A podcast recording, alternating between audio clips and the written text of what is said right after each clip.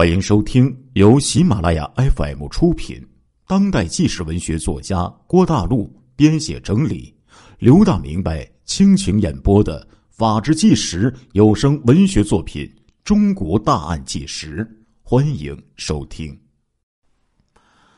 松花江牌的面包车来到东顺城街交通港交叉口附近一百五十一号的沈阳商业银行辽宁省沈阳支行。第一储蓄所旁边的十字路口的时候，已经是下午三点多钟了。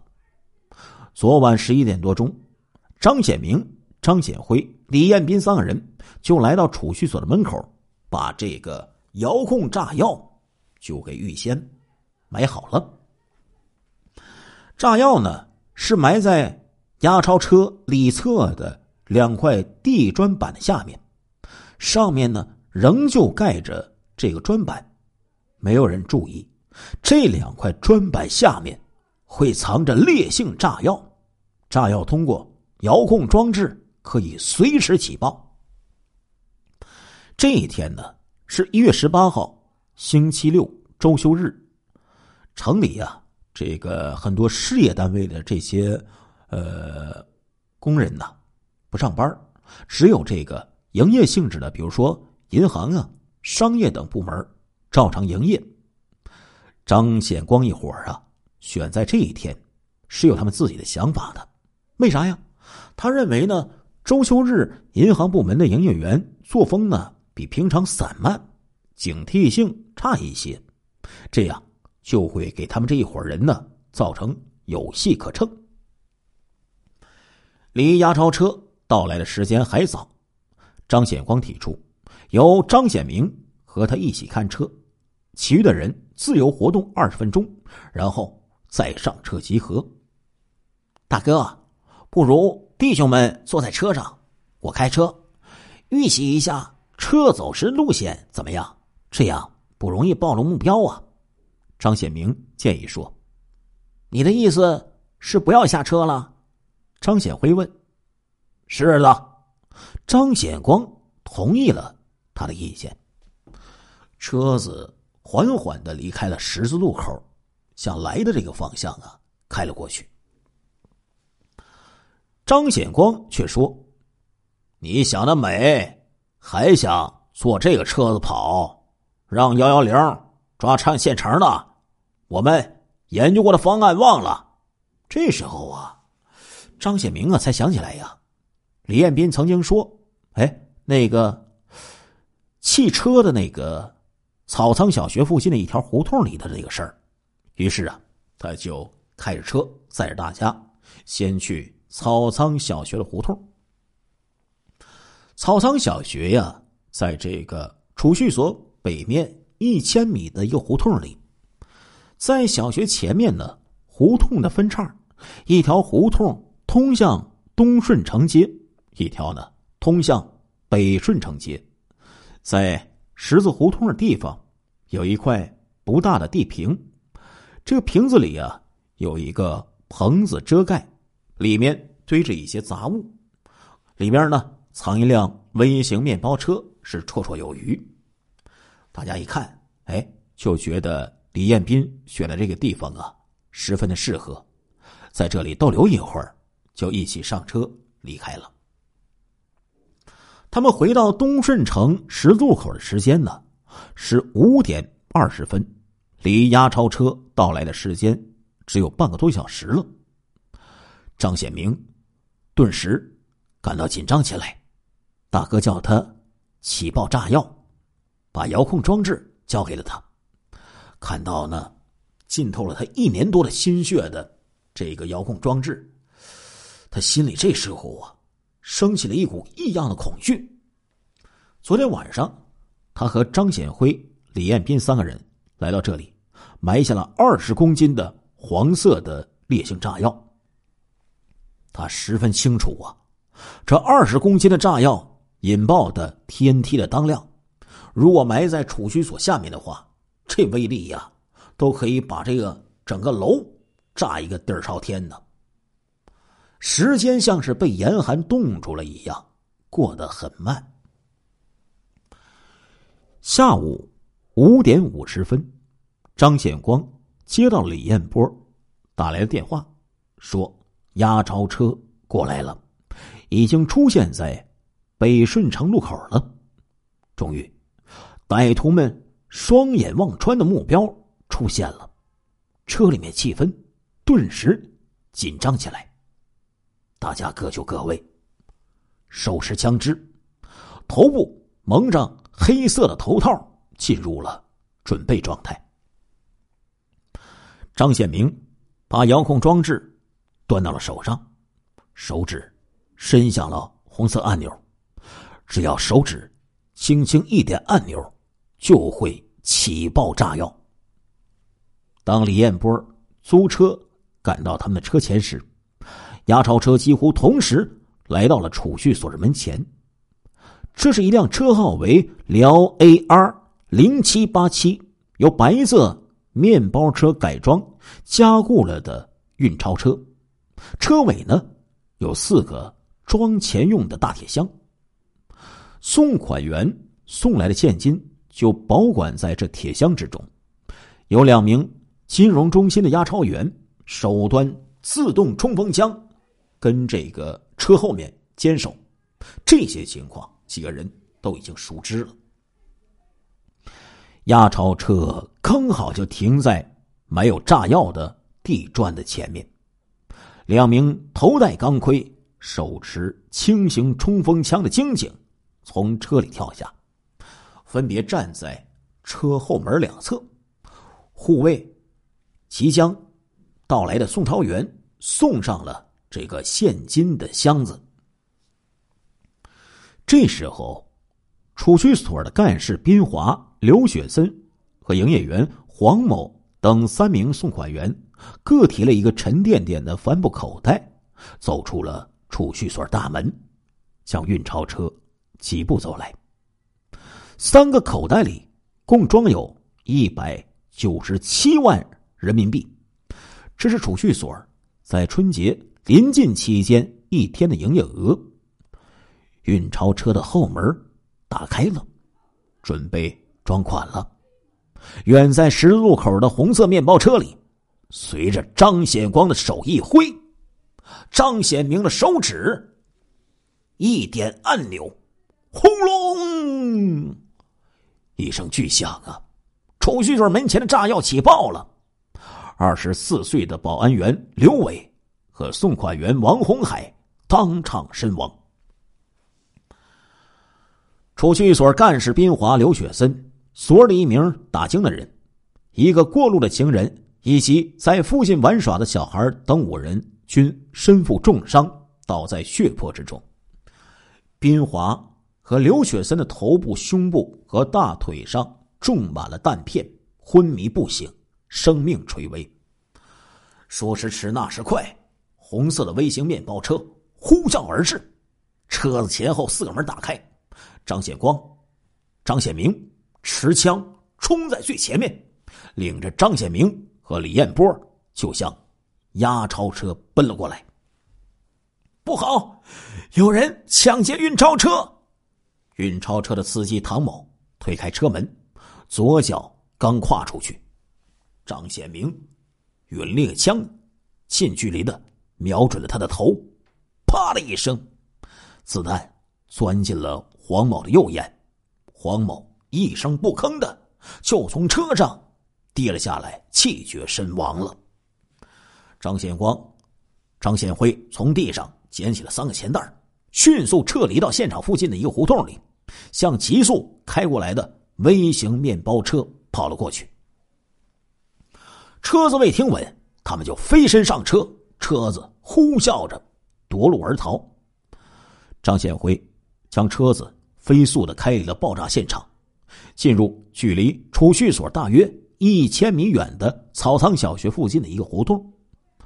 车子在行进的过程当中，张显光一伙儿啊，在车上用尖刀割破了三个运款袋和七个银行专用的黑色皮包，将一百九十七万元人民币拿出来，装进他们准备好的两个编织袋里。运款袋里呢。还有一些零散的现金来不及拿走，就连同袋子和两把尖刀、几枚哈尔滨猎具厂生产的大副牌的十二号猎枪子弹以及小口径的子弹一起扔在车里，就不要了。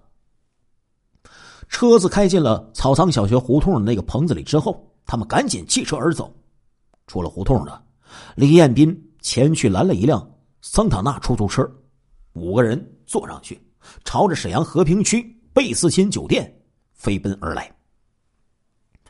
原来呀，张显明啊，为人奸猾，狡兔三窟。他在沈阳有五处房子，其中和平区的贝斯钦酒店后面一处住房呢，就是他租下的。五个人携款来到这里之后，开始进行分赃款了。因为考虑到张显辉啊，马上要去昆明买枪，张显光呢，让他拿走五十多万元。他自己拿走十多万元。李彦斌，你们兄弟俩各拿十万元吧。张显光对李氏兄弟说：“我们两个暂时不拿吧，只要一点回黑龙江的路费。我们想先在老家过完春节，再回沈阳拿钱，想在沈阳开个酒店。”这时候，李彦斌说道：“那你们。”各带三千块钱回家，够不够啊？张显光说：“听大哥的，够了。”两兄弟不约而同的说道：“这个房子呀，是一个旧的套间空房里呢正在装修。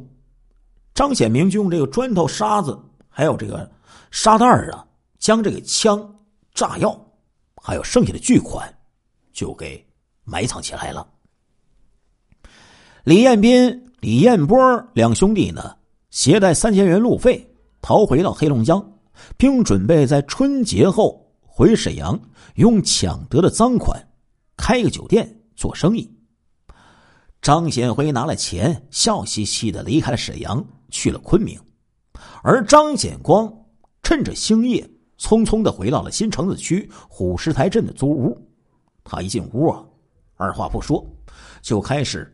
翻箱倒柜的寻找换洗的衣服，用一个旅行袋装了之后，对这个周燕说：“周燕呐，不瞒你说啊，我犯事儿了，马上就要逃走了，你呀也得走。至于建平，你想把他带走，还是让人送回我的老家鸡西，给我母亲带养？你自己拿主意吧。”说完，他就走到这个床前呢，看了看正在熟睡的四岁的儿子建平，用手啊摸了一摸他的脸蛋儿，被儿子极像他小时候那样顽皮的长相激起了一丝感动。他想啊，自此一别，也许再也见不到儿子了，也许他很快就会被警方给抓去。即使相见，也只能是在死牢中再见一次了。一想到这里呀，张显光的眼睛有一些湿润了。你一个人出走，不管我们母子了吗？这时候，周燕呢，怨尤的说道：“现在呀，好多公安在抓我，我一个人走也怕走不了。”难道还要我带着你们一起走吗？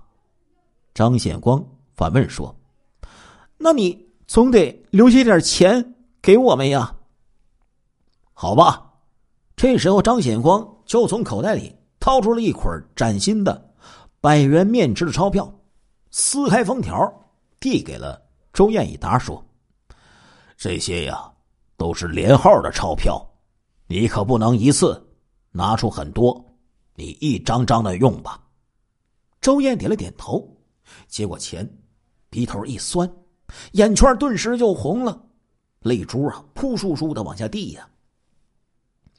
他将这个流满泪的脸埋进张显光的胸前，说：“我要跟你一起走，死也要死在一起呀！张显光吻了吻他那冰凉的嘴唇，吻了吻他脸上咸咸的泪珠，拍了拍他的背，说：“你也快走吧，我可能去上海，到时候我们在上海见。”说完，他推开女人，提起行李袋头也不回的就走出了家门。张显光出走后的第五天的上午啊，鸡西市的橙子河红房居委会十一组张家来了一位风姿绰约的少妇。这名女子呢，牵着一个年约四五岁的小孩一进门就喊张妈。张妈李成秀应声就从里间走出来，一见是一位陌生女子，忙问她。是不是走错了门呀，张妈？我没有走错，我要找的，就是您老人家。女子说着，就掏出了一张照片给李成就看。老人不看则已，一看呐，正是十三年前走出去一直不回家的大儿子张显光啊！顿时脸上老泪纵横，泣不成声啊！你知道显光在哪里吗？你快告诉我他在哪里呀！老人拉着少妇的手就催问道：“张妈，张显光犯了案子跑了，这是他托付我交给您老人家的孙子建平。”说着呀，少妇就把建平领到了李成秀面前，叫孩子喊奶奶。建平。听话的看了老人一眼，羞涩的喊了一声“奶奶您好”，就扑到少妇的怀里不抬头了。好孩子，今后你就跟着奶奶过了，记得要听话呀。少妇对着孩子劝说道：“显光，听说你又犯了案子了，你为什么老是闹事儿啊？”老人流着泪喃喃的说道。显光啊，你别再跑了，快去自首吧！显光啊，现在外面这么多人在抓你，你就算跑到天边也没用啊！别再跑了，赶快去投案吧！娘跟你的娃儿都在想你呀，你的儿子现在就在我身边，娘想再试试再见你一面呢。老人呢，就这样自己一个人喃喃自语着，祈祷着，也不搭理眼前的来人呢。过了好久，老人这才像是从梦中醒过来，问这个少妇：“你是显光的什么人呢？这孩子是不是你和显光生的呀？”少妇啊，羞涩的否认说：“大妈。”这孩子是显光跟他一个情妇生的，孩子他妈也跑了，我是受显光的委托，特地把建平送来的。张妈多保重，建平今后就靠您老人家抚养了。说完呢，少妇啊从包里掏出了一沓崭新的钞票，就向老人递了过去。这钱。您老收下吧，这是你儿子叫我转交给您老人家的。说着，他起身告辞了。建平一见到少妇要走，急忙哭着扑到了他的怀里，刚要开口叫出声，就被少妇捂住了嘴，在他耳边说了句什么，孩子也听话的静了下来。这时候，少妇转身飘然。向门外走去，少妇身后传来孩子凄厉的叫喊声：“妈，你别走了呀！”李成秀扑到门口，向少妇高喊着：“大媳妇儿，你回来呀！”然而少妇像是没有听见似的，不再回头，继续大步流星的往前面走去。这位少妇不是别人。就是张显光的情妇周燕呢。周燕呢，本来呀想把建平带回自己的家乡去，让母亲代养他，但是他觉得自己呀无脸再见江东父老。这是一个私生子，他没有跟张显光结婚，建平是黑户，这在封建思想还很浓重的家乡，无论如何都要遭到人们的唾弃的。再说呀，即使跟张显光正式结了婚，自己呢，因为他是全国通缉的杀人犯，是东北有名的新贼王，自己跟这么一个恶魔生下孩子。虽然自己没觉得有什么，而社会上的人会对你横加指责，唾沫都会把你给淹死的。想到这里，只有自己亲自去鸡西跑一趟，亲手把建平交给张妈，完成张显光临走时对他的嘱托。